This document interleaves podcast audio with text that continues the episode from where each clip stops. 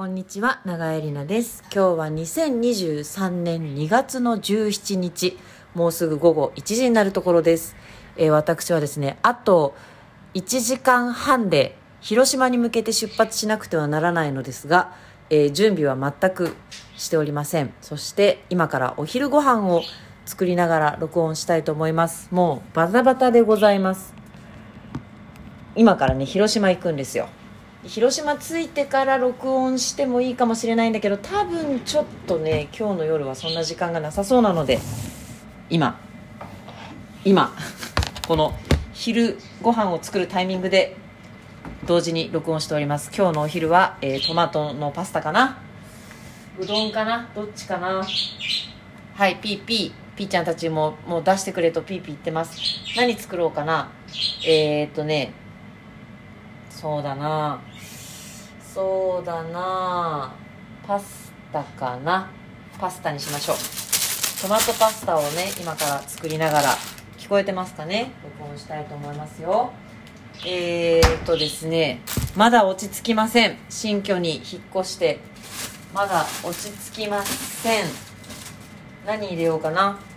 えー、っともうナスとこれでいいや。はい。落ち着きませんよ。今日はですね、えー午前中インターネットのねあの工事があったんですが宅内工事があったんですがなんかちょっとよく分かってなくて私。工事2回あるんですよ。宅内工事がお家の中に今配線引いてもらってルーターが設置されたのですがはいはいちょっとはいもう ピちゃんたちが出して出してと騒いでます。もう大騒ぎです。宅内工事があるんですしたんですが外の工事がねこの後あるんですって。でそれがいつになるか分かんなくてまだインターネットがつながらないんですよ。困っちゃ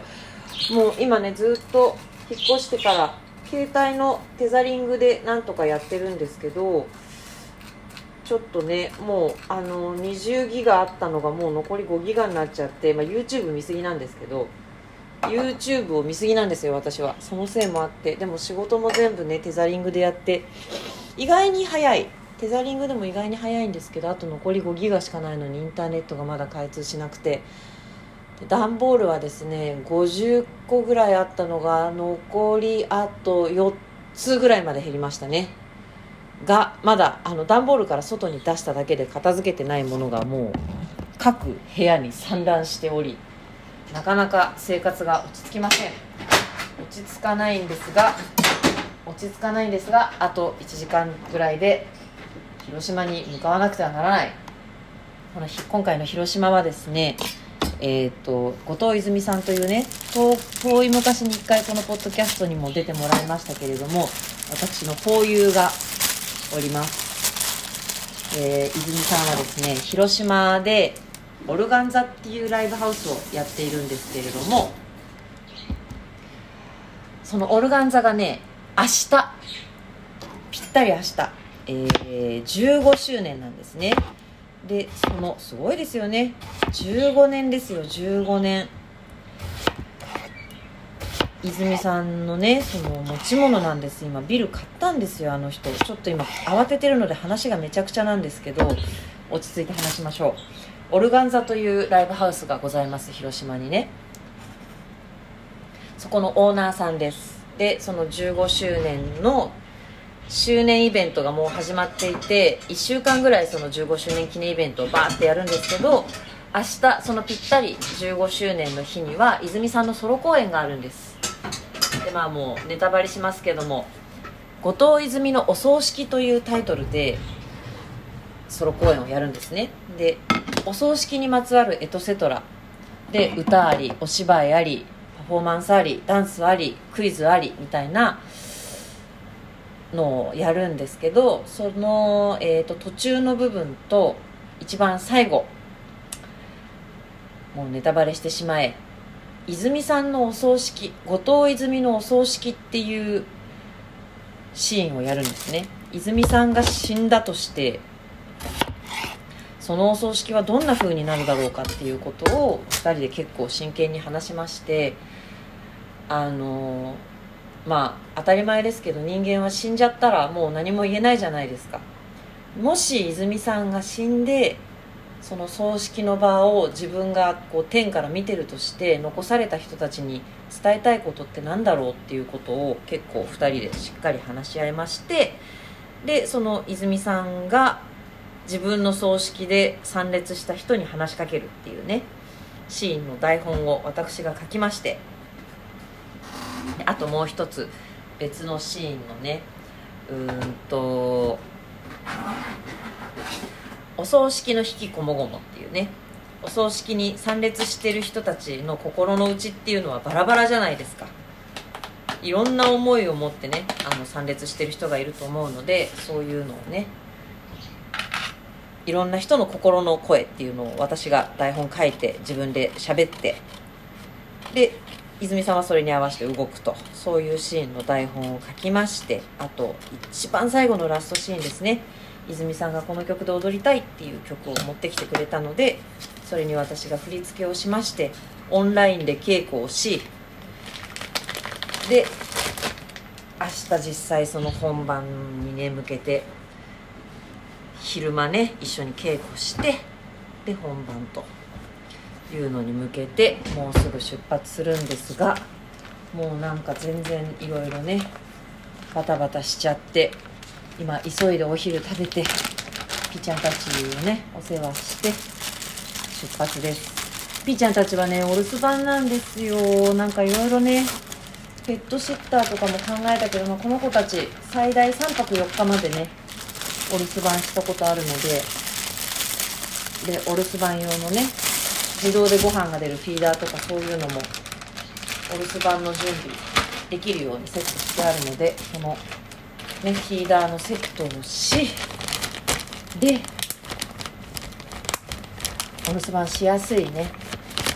位置とかいろいろヒーターとかいろいろセットしてであとお昼ご飯食べて準備したらもう出発なんですが散々言ってますが私は化粧をしないんですよもう。この間のね1月29日の本番も生まれて初めてそんな日が来るとは思いませんでしたがすっぴんで本番やりました。もうねそんなメイクなんかしてる時間なんかどこにもなかったんですよ、ね、私は別にもうねメインじゃないですしほとんど出ないしまあ舞台も大きいからね。別によくねと思って。わかんないです。本当のところはよくわかんない。やっぱメイクした方がいいのかどうかよくわかんないけどもういいやと思ってすっぴんで舞台出たんですよ。でもねすごい楽ちんでよかった。舞台メイクってやっぱすごい時間かかるしちゃんとやるとね。まあ舞台によりますけど。例えばその泉さんってやってるマダム劇場とかっていうのはあのどでかいかつらをかぶってねド派手な衣装を着るのですっぴんは無理だけど今みたいなねあのシンプルなことをやりたい場合には全然すっぴんでいいやと思ってすっぴんで舞台に出ましたけどそのことについて誰からも何も突っ込まれませんでしたしやっぱいいんですよもう。でね今回その泉さんの台本を書くにあたり本当にその生きることとか死ぬことについて結構何時間もオンラインで2人で話をしたんです。泉さんと私は通ってきた道も違うしあの好みとかももちろん違うし普段の生活も全然違うんですけど泉さんはビルのオーナーですからね。前に話したことあると思いますけど泉さんはそのすごく古いビルの2階を借りてオルガン座っていうのをやってるんです。私はだから15年15周年だから15年前に泉さんがそれをオープンする時には知り合ってるんですよ。私の知り合いのまた別の岡山に住んでる知り合いの人がそのオルガン座にオルガンを納品するんだなんていう話をしてて「へえ」なんて言ってたんですけどそのオルガン座がねでそこから広がって2階がライブハウス1階がカフェで3階が、えーと、も小さいライブハウスもうもう一つのもうお客さん10人ぐらいしか入らないなちっちゃいライブハウス兼稽古場あと楽屋4階がギャラリーっていう風にねどんどんどんどん広げていったんですよ。借りてる場所を。なんだけどものすごい古いビルで老朽化しちゃって取り壊すと。オーナーさんに取り壊すって言われたんだけどそこで泉さんはなんとどうしてもその場所を守りたくてビル買ったんですよ。何年前だったかな私もその話をね初めて聞いた時は泣きました。本当に。なんか涙が出ちゃった。でそうやって大事に守ってきた場所なんですよ。でそれの15周年っていうことなんでね本当にお祝いさせてほしくてもう喜んでお手伝いします。ででちゃんとね泉さんのいい作品にしてあげたいから一生懸命2人で考えて台本をね書くベースを考えたんですけどその時にやっぱり生きることと死ぬことについて話し合うわけですよ。でその死生観がね似てるんです私と泉さん。ほんと通ってきた場所とかは全然違うし私はそんな大それた自分でお店を経営するとか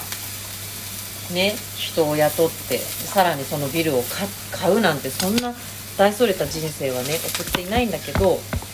だから初めてね知り合ったのが十数年前誠クラブでね広島行った時にゲスト出演してもらったんですよ。その時はまだオルガンズやってなかった。その後風の噂でそういうのをオープンしたんだってっていうのを聞きで実際そのオルガン座でパフォーマンスをさせてもらいそこで知り合いなんか一緒にやりましょうって言ってそのマダム劇場っていうのをね5年ぐらいかなずっと一緒にやっててちょっと今マダム劇場は、えー、1年ぐらいやれてないですけど。で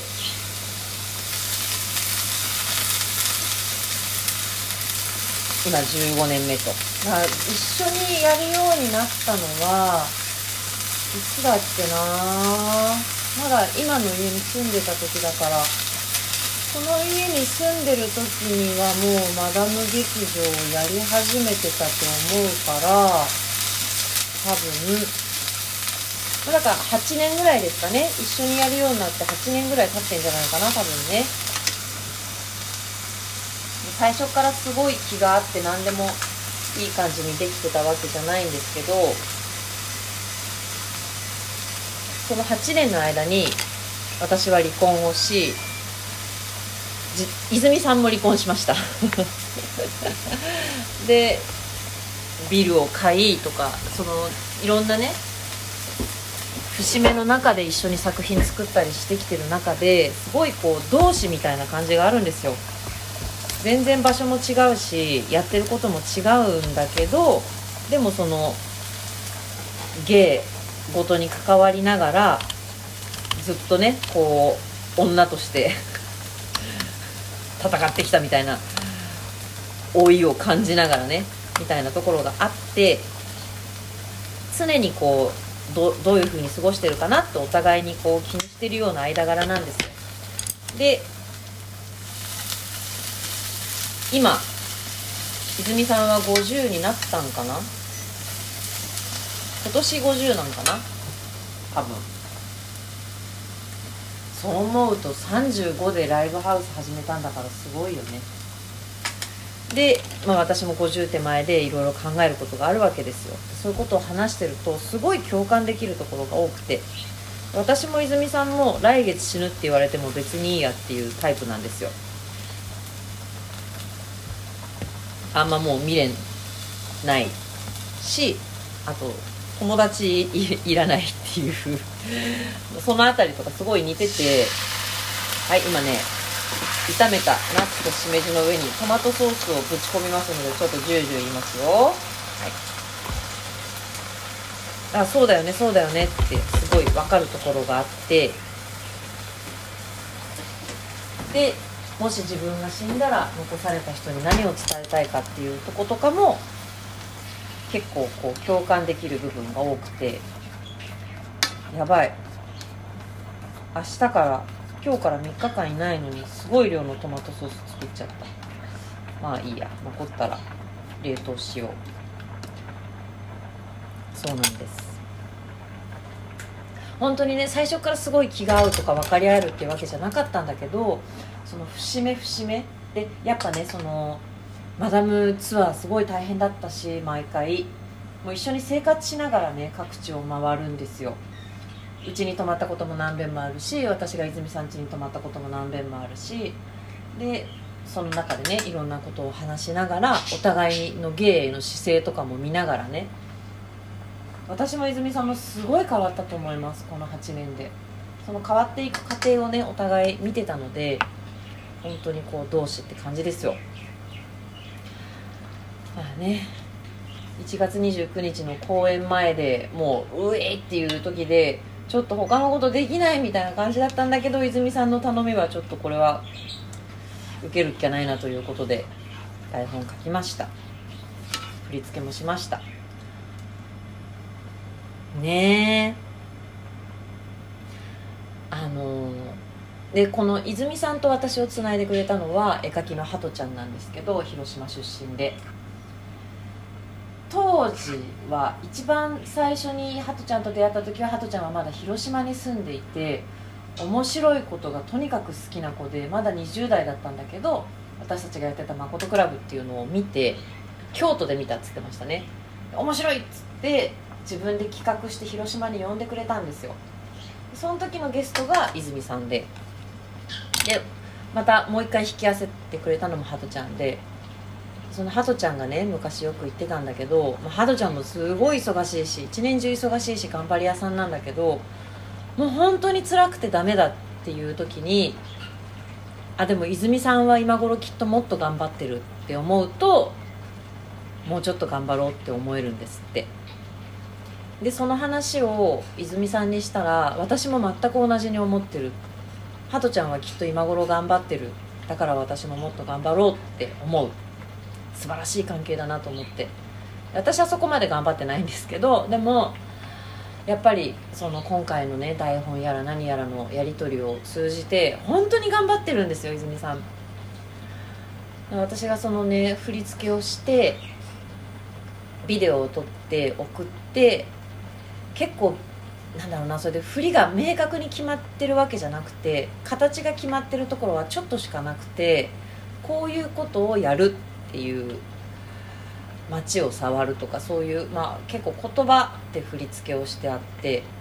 でその言葉とビデオを送ってちょっとほったらかしになっちゃったんですけど1週間ぐらいでちゃんと全部ビデオを見て解析して踊れるように練習しといてくれてでそれをまたオンラインでもうちょっとこここうできますか？なんて言いながら稽古して。なかなかね、まあ、泉さんも舞台で踊ることはあるけどもともとねあの訓練をしたダンサーじゃないし人の踊りを見てねビデオを見てそれを自分のものにするってかなり難しいんですけどちゃんと一人でそれをねやってくれててやっぱねこれには応えなきゃいけないって思いますよね。だから本当に公園と引っ越しとでバタバタだったんだけど その前の家の段ボールの隙間で振り付けしてビデオ送って今の家の段ボールの隙間でオンライン稽古して。まあ、本当にねこういい公演にするために今日から頑張りますよ、まあ、今日は何もできないんですけど行くだけですけど明日一日ね。明日の夜本番なので日中一緒にリハーサルしてで私はもう完全裏方なので、えー、音響とね照明をやってで本番迎えてで明後日昼間に帰ってくると。このタイミングでその演出やら台本書いたり振り付けしたりっていうのは泉さん以外の他の人からのオーダーだったら断ってますね多分ね。ちょっと無理です。そのスケジュールはちょっと無理です。あの責任持てないのでって言ってお断りすると思うんですけどまあ他ならぬ泉さんのね15周年ですのででそのお葬式もし自分が死んだらそのお葬式に集ってきてくれた人に何を伝えたいかっていう内容がね本当にすごいこう似てて私と泉さんの考えることが。でこれは本当に真剣に私たちいつ死ぬか分かんないじゃないですか。ねミラジーノが壊れたんですよ。もう本当に本当に死ぬかと思ったなんかブレーキがいきなりブレーキってギューって踏んでいくじゃないですかそれがねクンってすごい手前でクンってなってブレーキ効きが悪くなってえ何これと思いながら運転してたらエンジンがなんか暴走し始めて信号で止まるたびにあのエンジンの回転数のメーターがブワンブンブンブンブンブンブンっつってエンジンが暴走し始めて「何これ何これ」っつって「怖い怖い怖い」って言って赤信号で一回エンジン切ってかけ直したんですけどそれでもなんかブンブンブンブンブンブンブンみたいになっちゃってやべえ。あパスタが茹で上がりましたよ。左ヒーターの加熱が終わりました。そうなんですよ。最新式のね IH なのでタイマーついてるんですよね。最新じゃないけど。そんでやばいやばいっつって信号のたびにエンジン切ったりしてたんだけど一回なんかちょっとエンストっぽくなってエンジンかかんなくなっちゃって普通に2車線の割と交通量の多い道路の真ん中で動けなくなっちゃってめちゃくちゃクラクション鳴らされてでもそんなこと言われても私はもう絶対無理したくなかったのでそこで止まってさちょうどおまわりさんがいて「どうしました？か?」っつって「いやこここうでこうで危ないんですよ」とか言ってでちょっと誘導してもらって止められる場所に止めて車屋さんに電話して車買ったお店のね人に電話して「こうこうこうなんですよ」なんつって「ああじゃあそれは走れますか?」とか言われて「なギリなんとかじゃあサイドブレーキ握ったまま走ってみてください」なんて言われて「えいちょっと多いけどこのパスタソース全部入れてまえ。はいパスタできましたよ。20分。ちょっと今日時間ないんで食べながらやりますね。でそう。ですごいねいい車屋さんで買ったとこの人が。もうその日のうちになんか機械持って見に来てくれて。そしたらねやっぱなんかめったに壊れない部品がどうやら壊れているらしいということで。来週修理してもらうことになったんです。でまあそのエンジンがちょっとなんか異常な回転をしちゃうっていうことなのですぐにどうこうではないんだけど運転してる時本当に怖かったんですよ。なんか車が自分の言うことを聞いてくれない。なんかエンジンが暴走するっつってもバーンってスピード出ちゃうとかじゃないんだけどでもエンジンがブーンってなってる時はブレーキの効きが悪くなるから本当に事故を起こしそうでめっちゃ怖くてでなんとか無事ねうちまで運転して帰ってこれたけどうち小学校の近くなんですよ。小学校の門の前を通ってうちに来るんだけどちょうど子供たちの下校の時刻と重なっちゃってもう怖すぎて時速2キロぐらいでノロノロノロノロノロノロと走って帰ってきたんですけど本当に怖かったじゃあパスタいただきますねうん。うまい。トマトパスタは裏切りませんね。適当に作ってもうまい。あちょっと。胡椒を忘れましたよ。胡椒を。胡椒を取りますね。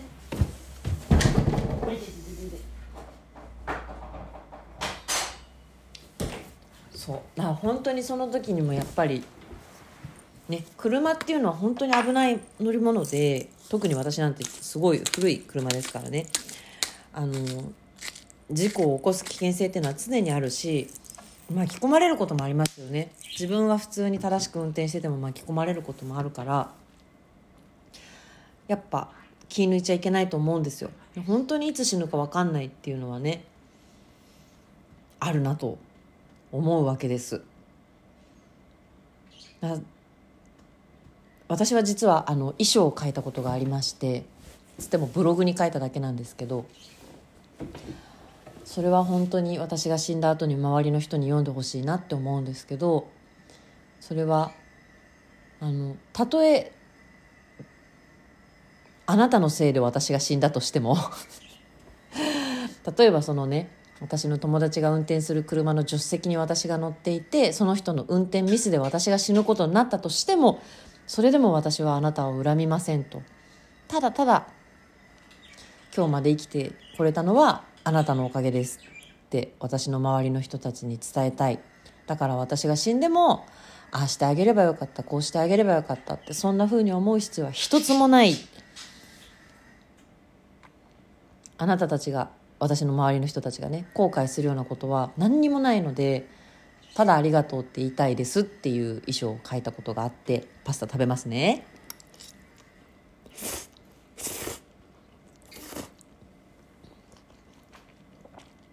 それは本当に同じですよ。なんか泉さんもねあの何にも後悔してないし周りの人に感謝してるってことを言いたいと。でそれをね今言うっていうことは、まあ、周りの泉さんがいつか死んでしまった時に周りの人に覚えておいてほしいしあとはやっぱりね最後に話をできないまま別れてしまった人っているじゃないですか。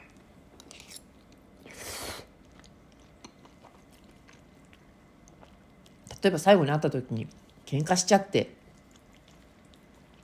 それが最後だったとかね絶対悔いが残るでしょ？な私昔ね飛行機乗る前に必ず結婚してた時ですけど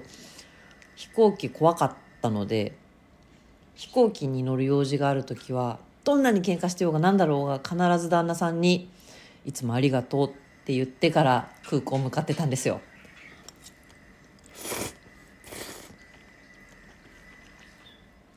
私の最後の言葉を「ありがとう」で締めたいっていうのがあって。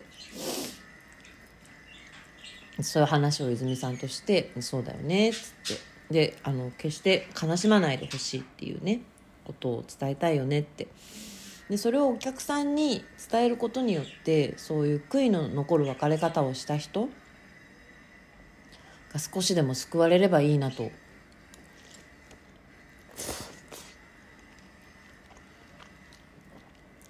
もっとああしてあげればよかったとかこうしてあげればよかったって残された側は思っちゃうけど意外に死んだ方はそんな風に思ってないんじゃないかななんてね思いまして。あと泉さんはねそのオルガン座っていう場所を持ってるわけです。でそこからも外に出てってもすごくいろんなことやってるけどオルガン座っていう場所と泉さんがものすごいいろんな人の心の拠り所になってるんですよ。オルガン座に行けば楽しいことがある。どんなに辛いことや悲しいことがあってもオルガン座に行けば泉さんが明るく迎えてくれて楽しいショーが見られると。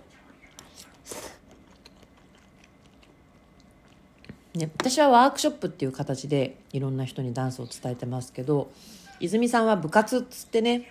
アコーディオン教えてあげたりとかバーレスク教えてあげたりとかアコーディオン部とかね着物部とかなんとか部っていうのをいっぱいオルガン座でやっててそこに集まる人がいっぱいいるんです。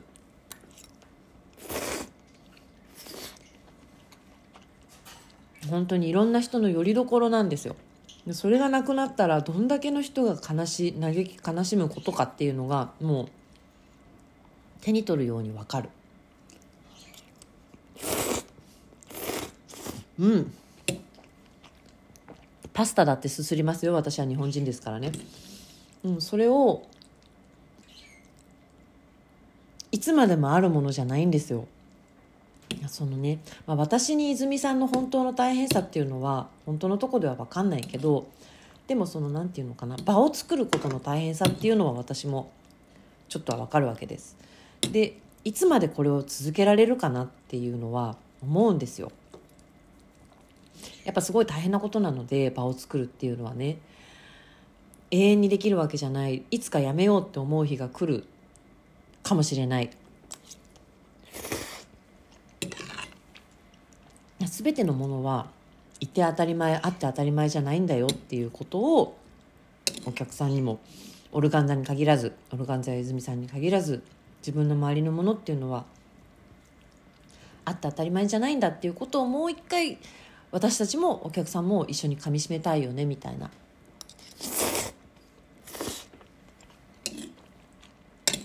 そういうことをなるべくしんみりしないようにめちゃくちゃ明るくて楽しい感じの言葉遣いで台本を書きました。うん。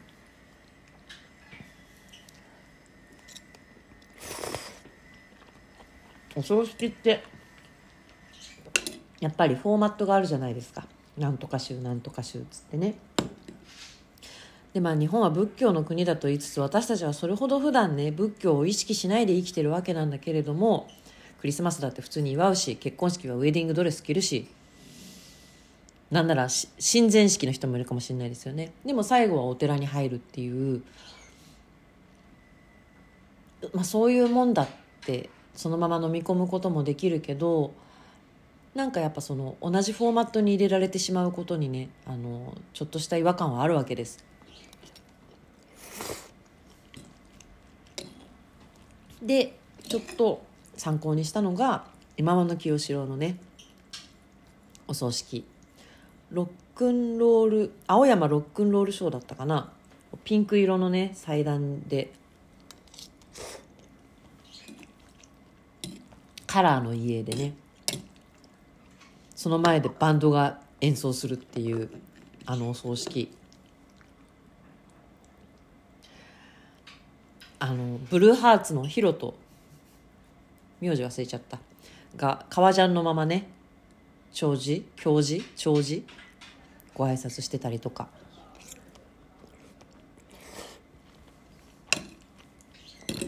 実際はそうはならないかもしれないけどもし泉さんがお葬式をやるとしたら私もですけどあんまりしんみりしたくないよね。なんか明るく楽しいお葬式がいいよねっていうね。話をして。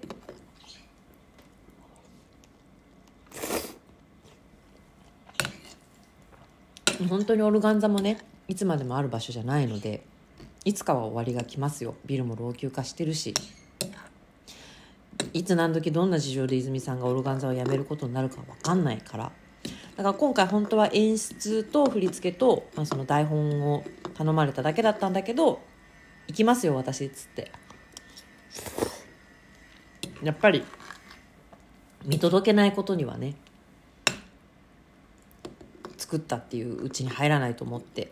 自ら行きますと言って行くことにしたんですよ。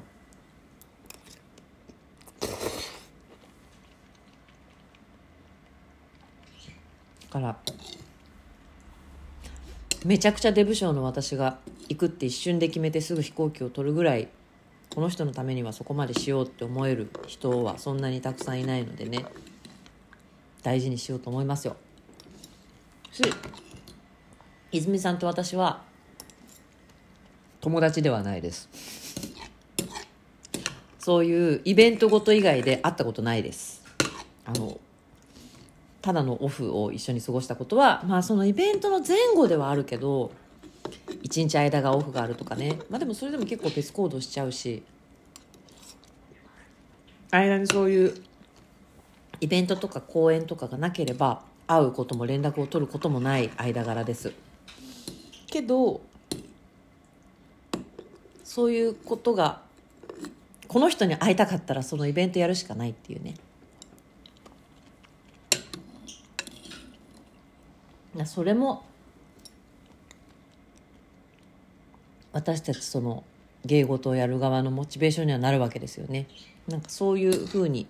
そういう機会がないと会えない人がいっぱいいる。この間の公演もそうですよ。やっぱり普段ね遊びに行こうよって言ったって飲みに行こうとかってねお誘いしても日程合わせるのもなかなか難しかったりしてね。この公演があるから見に来てねっていうのはすごくお誘いしやすいわけで。で本当に久しぶりの人がいろいろ見に来てくれました、カフェに座って2時間お話をすることでも近況とかは伝えられるんだけど私としては今考えてること今やってること今向いている方向っていうのは全部舞台の上にあると思ってるのでどっかで飲みながら話したりするのもいいけどでも舞台を見てもらうことの方が私という人間を伝えられると思ってるので、まあ、そのために見に来てっていうのは随分横暴ですけれども、うん、なんか泉さんと普段何してるとか今こういうこと考えてるとかっていうのはそんなにまあ多少は話しますけどそんなに深く話してるわけじゃないけどその公演に向けてねいろいろ話してる中で泉さんも今回ちょっと衣装をシンプルにしようかと。いつもものすごいド派手なウィッグからメイクから何から全部ド派手なんだけど今回全部やめてあの自分の字字の髪のままメイクもナチュラルメイクのままで出てみようかと思うんだけどどう思いますか?」っつって「あ大賛成ですよ」っつって「私もこの間すっぴんで出たんですよ」なんつって。なそのそれを選ぶ。飾り立てないっていうことを選ぶっていうのが今どういう状態にあるのかっていうのは聞けばわかるじゃないですか。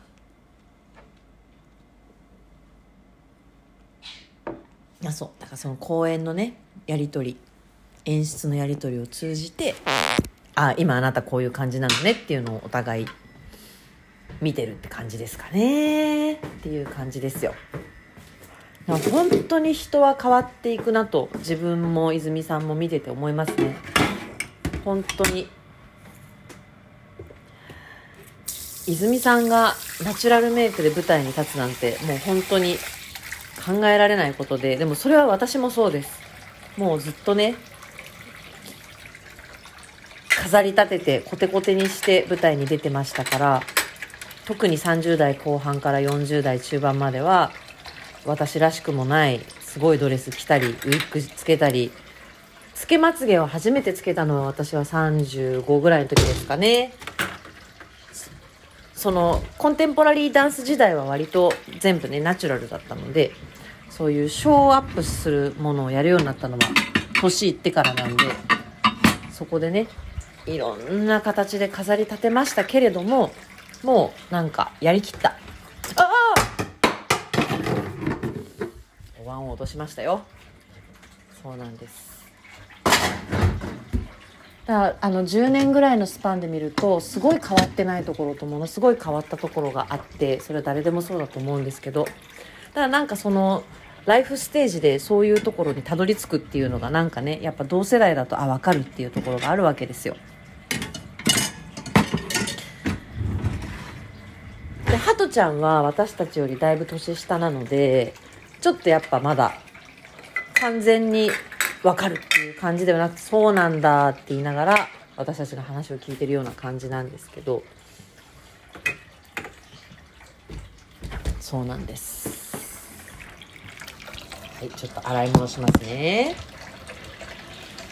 食べ終わったんです。パスタを食べ終わりましたよ。洗い物します。シンクが大きくてね使いやすいこと。使いやすいですよ。ね。なんかもうねというわけでそう。今私は食べ終わりここから準備をして広島に向かうわけですが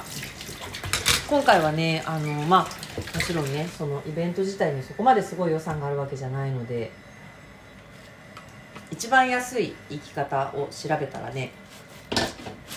なんかちょうどその年末にキャンペーンやっててスプリングエアー中国の会社なんかな？春秋航空だか空港だか。春秋春秋航空か。のエアチケットがすごい安くて。何千円かで広島に行けるんですよ。そういうのすごいハトちゃんが詳しいからそれ教えてくれて。飛行機で行くんですよ。だからね成田まで行かなきゃいけないんでねちょっと。まあ何で行っても遠いですけど広島はね。新幹線で行っても結構かかるし。そう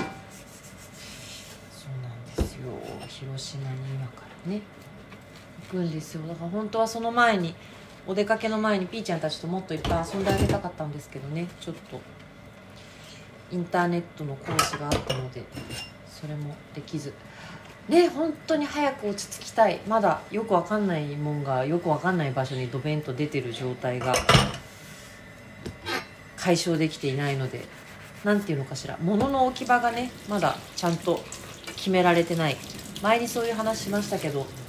何をもって自分の家だと感じるかっていうのはねこう無意識で体が動くようになる。あれはあそこに入ってる。これはこここれはここに捨てるっていうのをスッと体がね動くようになって初めてこう自分の家って感じになるっていう話をしましたけどまだその動線が出来上がってないんですよ。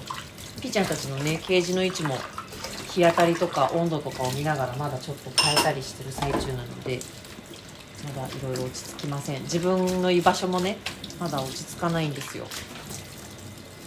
みーちゃんたちはもう6時前には寝ちゃうのでなるべく静かにしといてあげたいんだけど今リビングにいるのでこの子たちが。私はピーちゃんたち寝た後もご飯食べたりなんだりしますのでここで。ごい静かに音立てないように 生活してるんですよ6時以降。もうこの先ずっとそれを続けるわけにもいかないのでピーちゃんたちの寝る場所をね変えなきゃいけないんだけどまだそれがちょっとどこで寝かせるか。寒いのでねちゃんとあったかくしてあげないといけないんだけど。2階までね結構巨大なケージなのでこれを毎日毎日持って上がるっていうのもちょっと現実的じゃないし。とかっていうねまだ決まってないんですよ。でも前回のポッドキャストで私がこのキッチンを使って料理していた印象がないっていう話をしたんですがびっくり。8年経ってたけどキッチンで野菜とかこう切るじゃないですか。で野菜の皮とかゴミが出るでしょ。その時に昔冷蔵庫の横に置いてたペダルを踏むとこうパカッと蓋が開く生ゴミ専用のゴミ箱があったんですけど足がそこをね踏もうとしたんですよ。無意識に。パッて足踏もうとしてあないここにゴミ箱ない。そうだ。ね、それをね体が先に教えてくれたんですよ。私は忘れてた。どこでどういう風にやってたのか忘れてたんだけど野菜を刻んで捨てようとした時に振り向いて足が出たんですよ。でその動作であここにゴミ箱あったんだっていうことを思い出したんです。体は覚えてるんですよ。体は覚えてたの。ここでこうやって振り向くっていうね。そうなんです。ちゃんと料理してました。そうなんです。あ同じ場所に本当はねゴミ箱置きたいけどまだ今はいちいちいちいちえー、っとえー、っとえー、っとってしながらやってるところですね、はい、洗い物が終わり。よ。さああとはピーちゃんたちを包丁してちょっと遊んで荷物を詰めたら広島に行くのですが今回私は出演しませんし完全裏方ですしで化粧もしませんから荷物っつったらちょっとした着替えと下着とパソコンぐらいなんですよ。それだけポンポンポンと詰めたらもうすぐ広島に行けるので。そういう意味ではねそのそれが理想だったんです本当に。こうパッと持ってその辺のものパッと持ってパッと掴んでパッていくっていうねどこでも。そんぐらいにしたかった。そのなんか何でもかんでも日常の延長がいいなっていうこうすごく特別なことっていうのはまあ公演とかはね特別なんですけど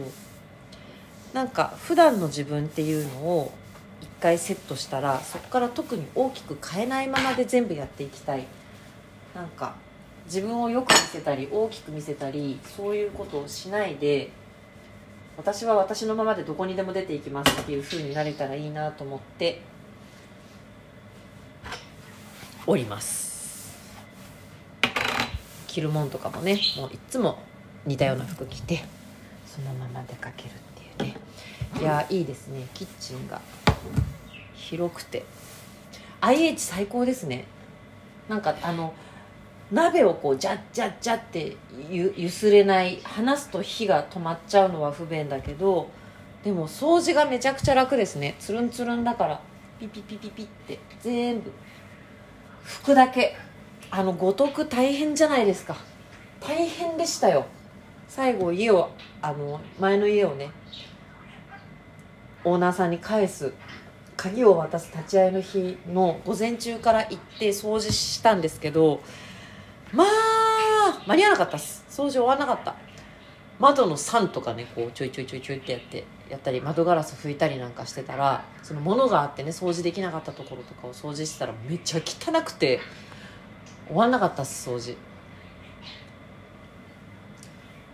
敷金ねちょっと返ってくるっぽかったです。なんか敷金2ヶ月分払ってたみたいで。さすがに全額は使わないみたいでクリーニング全部クリーニングしてもちょっと帰ってくるみたいでしたけど。もうねだか前の家は終わりました。片付きました。前の家関係のことはやっと片付きました。あとはもう自分のね今の家を整えていくだけなんですけど。だけでもねえな。生活がなかなか車が壊れちゃうし。困りましたよ。ねえ。はい落ち着きました。今ご飯食べ終わって今お茶を入れるところです。お茶をねコーヒーを入れてコーヒーをポットに詰めたらあとはひーちゃんたちとちょっと遊んでもう出発でございます。広島へ。あ本当にねあの広島は何回も行ってます私。そのオルガンザで公演をするために。オルガンザ以外でも誠クラブで広島にアステールプラザっていうねホールがあってそこで公演したこともあるしあとそのね広島のえー、っとね横川シネマっていう単館上映やってる映画館があるんですけどそこで踊ったこともあるしだけどだからもう何回も行ったことあるんですよ広島。でも本当にそのパフォーマンスをする会場以外に私はほとんど行かないので原爆ドームとかはちょっと行きましたけどだから広島こんだけ行ってる割に私は何も知らないです。オルガンザしか知らない。広島のバスセンター空港から行ったらバスセンターに着くです。まあ、どの道広島駅ですね。広島駅の辺りに新幹線で行っても飛行機で行ってもバス広島駅か広島のバスセンターに着くんですけどそこから路面電車に乗ってオルガンザに行くんですよね。その行き方はもうめっちゃ分かってる。もうオルガンザにはもうチュイチュイチュイチュイチュイチュイって行けますけど。でオルガンザの近辺の電気屋さんの場所100均の場所。あとなんだ？お好み焼き屋さん美味しいお好み焼き屋さんの場所とかそういうのはもうよく分かってますけどマジでオルガンザの半径 500m 以内以外何も知らないっす。その友達いらないわっていうのに合わせて私は観光に興味がないんですよ。本当に。あの誰かと一緒でその人が連れてってくれるなら行くけど自分一人だったら観光はもう全然しないです。インド行った時もタージマハルとか行かなかったし。なんかそういう名所見に行くぐらいだったら地元の人が行く商店街とかに行きたいタイプなんですよね。さすがに原爆ドームはちょっとねなんか一回見ときたいなと思って行きましたけどそれよりはなんかね街を歩くただ歩くとかの方が好きなんです。広島いい街ですよね。その路面電車が走っててだから道が広くてで水辺も多くて街のサイズ的にはすごい過ごしやすいなと思いますね。昔岡山にもねすごくよく行ってたんですよ。岡山も路面電車走ってるんですよね。お父さんも食べた。お母さんも食べた。あれなんだっけな。カツ丼屋さんかなんかの。広告ね。今の話は岡山行ったことある人にしか分かんないんですけどその路面電車岡山の駅前から乗れる路面電車のね車内アナウンスがもうずっと変わんないんですよ。いろいろ変わってるところはあるけどそのお父さんも食べたお母さんも食べたっていう広告はねいつ行っても同じですね。なんかそういうこうね私はそのな慣れることが好きなので新しい場所にどんどん行くよりもその慣れてる場所をっていうのが好きなのでもう岡山も岡山に行った時に寄る場所っていうのはもう大体決まってます。岡山のね白下公会堂っていうところがあるんですけど岡山の町の近くに。白下公会堂で絶対ランチ食べてそこでパフォーマンスもよくしてたんですけどね。あとサウダージな夜っていうね名物バーがあるんですけどそこは岡山行ったらマストですよ。白下公会堂とサウダージな夜はマストですよ。そういうなんかライブハウスのネットワークみたいのがあって広島ならここ岡山ならここっていうねそのちっちゃいライブハウスの大体こう広島行ったらじゃあ岡山もセットでやるかみたいになった時に岡山だったら何箇所かあって広島だったらやっぱりオルガンザを選ぶ人がすごく多くてあなんか知んないけどこの間泉さんの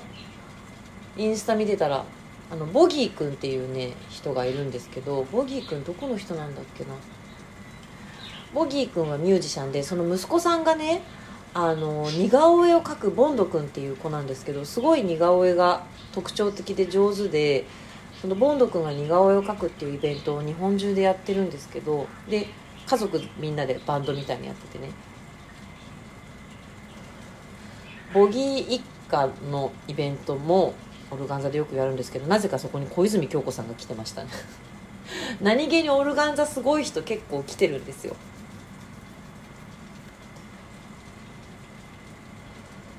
そうだから広島といえばオルガンザっていうねそういう場所に育てたんですよ泉さんがね。本当に。すごいですよね。私もね何遍もお世話になってますしで私がオルガンザで何かやる時っていうのは、まあ、大抵泉さんと一緒にやるんですよ。だから泉さんはオーナーでありつつ出演者であるっていう場合が多いんですけどもう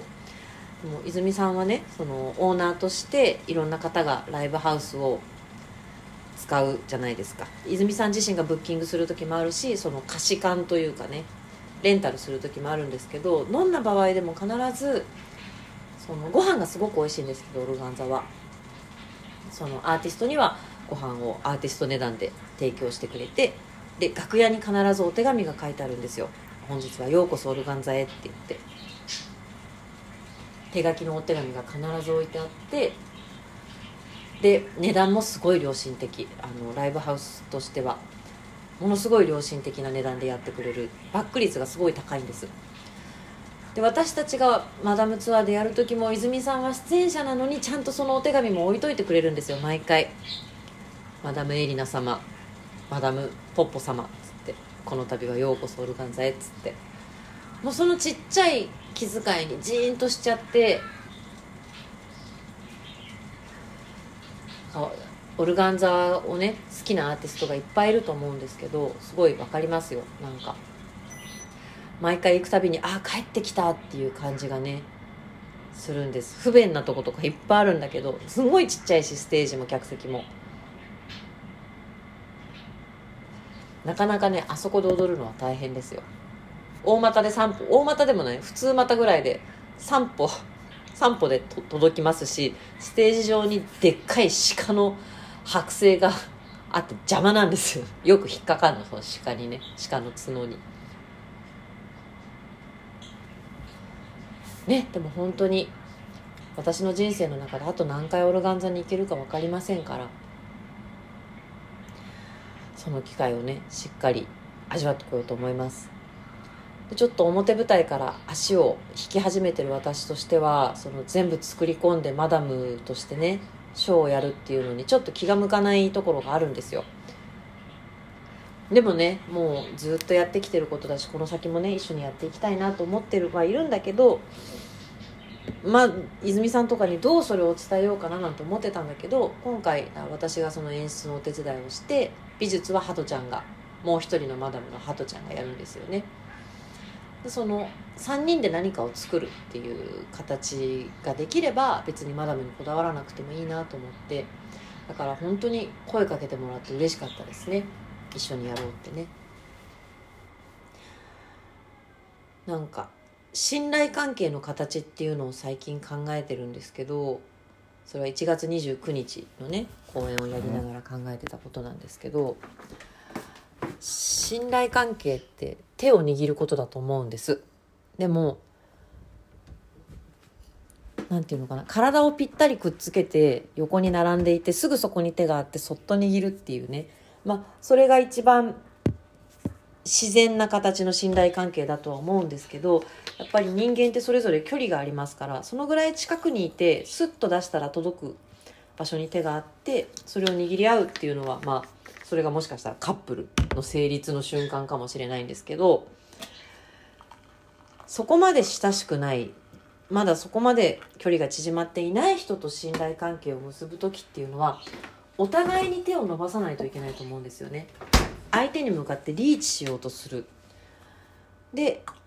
どっちかだけがリーチしてどっちかは動かないんじゃダメなんだと思うんです。お互いがお互いに向かって手を伸ばし合うっていう姿勢が必要だと思ってて。私はここにいるよ私は動かないよ。あんたそっちから来てっていう。でそれで手を握る関係っていうのは良くないし。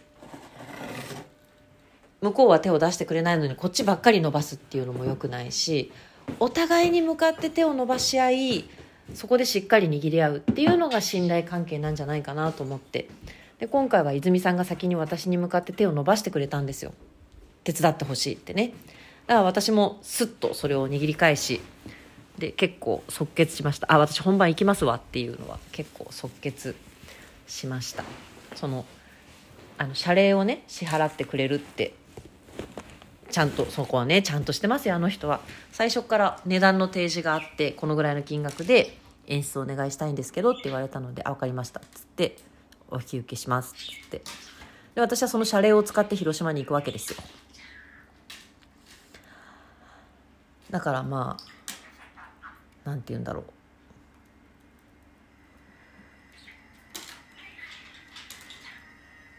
うん、でそれであの「じゃあ交通費も」って言われたけど「あもういらないですいらないです」って私はその謝礼で私は勝手に行くんで見に行くだけなんでっつってまあお手伝いするんですけどもちろん。すごく気持ちがいいですよね。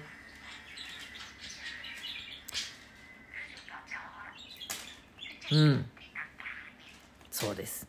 今回はそれで